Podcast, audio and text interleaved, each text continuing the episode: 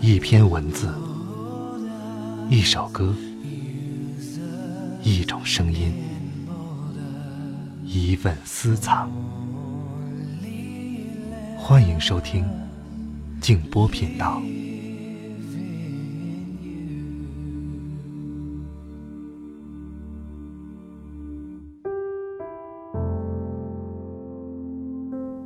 现实比小说荒诞多了，虚构还要在一定的逻辑下进行，而现实往往毫无逻辑而言。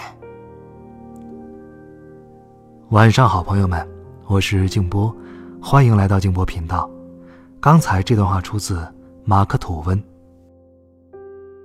在节目的一开始呢，要通知一下我的听友们，我给孩子录制的。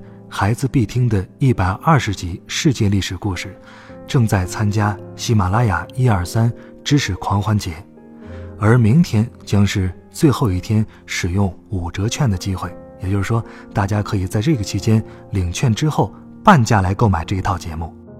这一个系列的节目呢，从远古一直讲到现代，一共一百二十集，现在已经更新了一百零八集，也就是说即将收官。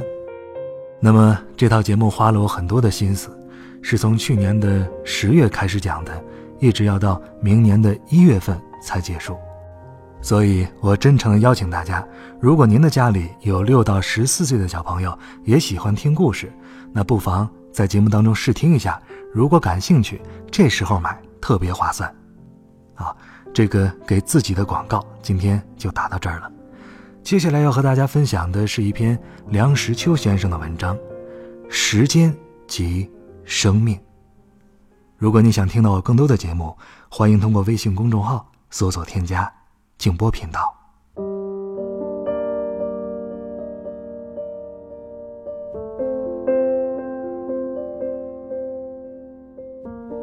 最令人触目惊心的一件事儿，是看着钟表上的秒针。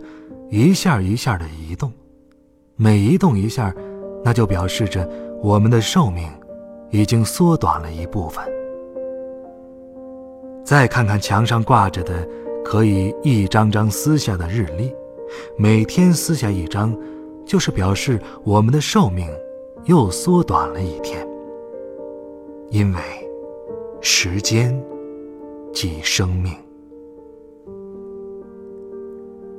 没有人不爱惜他的生命，但很少有人珍视他的时间。如果想在有生之年做一点什么事儿，学一点什么学问，充实自己，帮助别人，使生命成为有意义、不虚此生，那么就不可以浪费光阴。这道理人人都懂，可是。很少人真能积极不懈的善于利用他的时间。我就是浪费了很多时间的一个人。我不打麻将，不经常听戏看电影，几年当中难得一次。我不长时间看电视，通常只看半个小时。我也不串门子聊闲天儿。有人问我。那么，你大部分时间都做些什么呢？我痛自反省，发现，除了职务上的必须及人情上所不能免的活动之外，我的时间大部分都浪费了。我应该集中精力读我所未读过的书，我应该利用所有时间写我所要写的东西。但是，我没能这样做。我的好多的时间都稀里糊涂的混过去了。少壮不努力，老大徒伤悲啊！例如，我翻译莎士比亚，本来计划于课余之闲暇，每年翻译两部，二十年即可完成。但是我用了三十年。主要原因是懒。翻译之所以完成，主要是因为活得相当长久，十分惊险。翻译完成之后，虽然仍有工作计划，但体力渐衰，有力不从心之感。即使年轻的时候鞭策自己，如今当有较好或较多的表现。然而，悔之晚矣。再例如，作为一个中国人，经书不可不读。我年过三十才知道读书自修的重要。我批阅，我圈点，但是恒心不足，实作实错。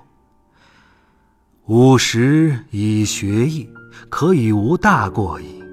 我如今年过八十，还没有接触过易经，说来惭愧呢。史书也很重要。我出国留学的时候，我父亲买了一套同文石印的前四史，塞满了我的行窃的一半空间。我在外国混了几年之后，又把前四史原封不动的带回来了。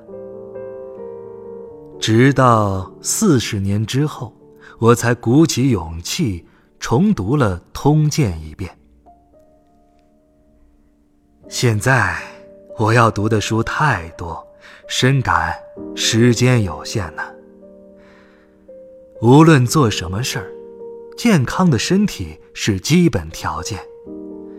我在学校读书的时候，有所谓强迫运动，我踢破过几双球鞋，打断过几只球拍，因而侥幸维持下来最低限度的体力。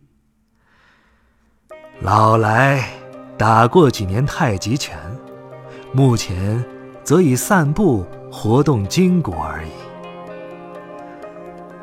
我想寄予年轻的朋友们，千万要持之以恒地从事运动，这不是嬉戏，不是浪费时间。健康的身体是做人做事的真正的本钱。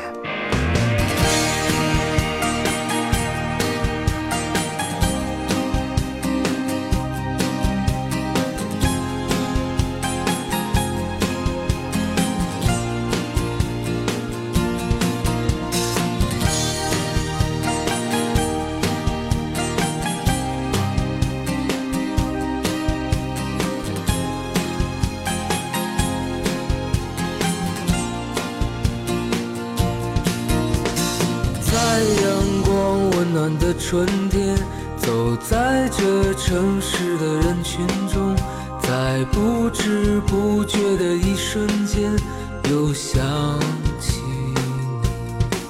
你是记忆中最美的春天，是我难以再回去的昨天。你像鲜花那样的绽放，让我心。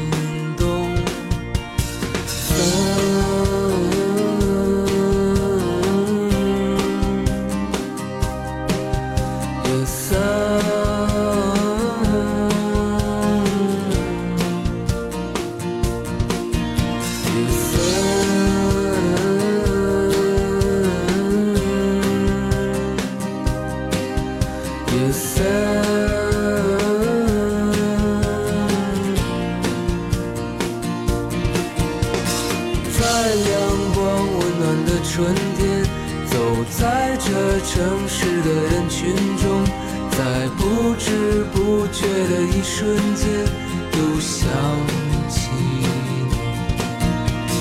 也许就在这一瞬间，你的笑容依然如晚霞般，在川流不息的时光中，神采飞扬，